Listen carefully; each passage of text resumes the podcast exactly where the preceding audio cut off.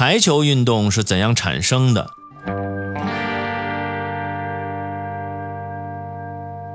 排球运动从它的诞生到今天有一百零三年的历史。当时在美国盛行美式足球、篮球和网球。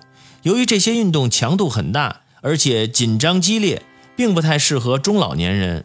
美国浩利诺城基督教青年会干事威廉·摩根平时琢磨如何使中老年人也能有更多的锻炼项目。有一次，他看到网球场上的网球，突然想到可以把网升高，并把网球架移到室内，用手代替网拍打球。